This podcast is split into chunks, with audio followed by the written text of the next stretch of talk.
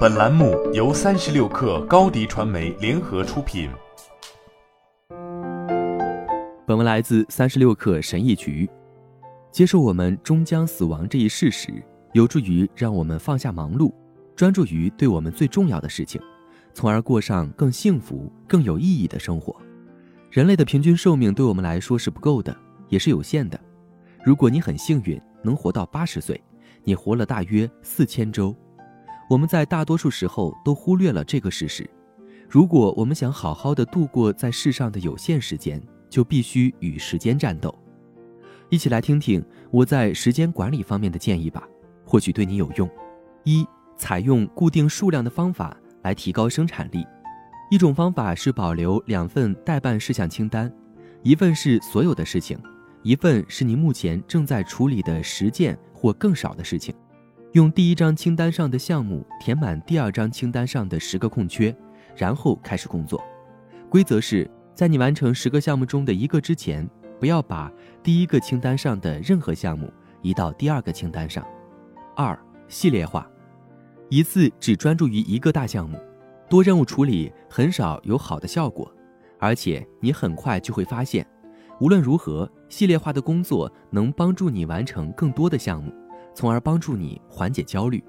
三、提前决定在什么地方失败，你不可避免的会在某些方面表现不佳，因为你的时间和精力是有限的。但是战略性的低成就，提前指定你生活中不期望有卓越表现的领域，有助于你更有效的集中时间和精力。四。专注于你已经完成的事情，而不是剩下的事情。追求完成所有事情是无止境的，所以当你无法完成整个待办事项清单时，很容易变得沮丧和自责。一个反击策略是保持一个已完成的清单。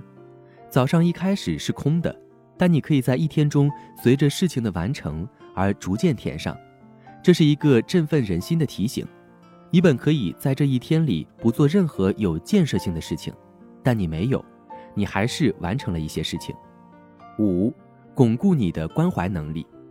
社交媒体是一个巨大的机器，让你把时间花在关心错误的事情上，而且同时关心太多的事情。我们在社交媒体接触到源源不断的暴行和不公正，其中每一个可能都值得我们关注。但它们加起来是人类永远无法有效的全面解决的。一旦你完全掌握了这一事实，就应该有意识地选择分配你的注意力，并且只将你的业余时间用于这些特定的事业，集中你的关怀能力，这样你就不会精力耗尽。六，拥抱无聊和单一用途的设备。你可以通过让你的电子设备尽可能的枯燥，删除社交媒体 App，删除电子邮件。来对抗这种情况。七，在平凡的事物中寻找新鲜感。标准的建议是通过在你的生活中加入更多的新奇经历来应对这一问题。这可能有帮助，但并不总是实用。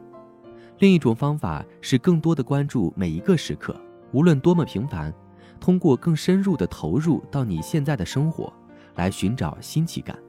试着在没有计划的情况下散步，看看会把你带向何方。学习绘画或观鸟，或与孩子玩游戏，只要能把你的注意力更充分地吸引到当下。八，成为关系中的研究者，渴望对我们有限的时间有掌控感，这在人际关系中造成了许多问题，不仅导致了控制行为，还导致了承诺恐惧症，无法倾听、无聊，以及忽略了与他人的共同经历。在一段关系中面临挑战或无聊的时刻。试着对他人感到好奇，而不是控制。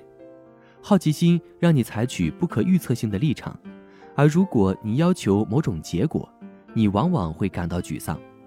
九，培养瞬间的慷慨。每当你心中出现慷慨的冲动时，就立即屈服于它，而不是推迟。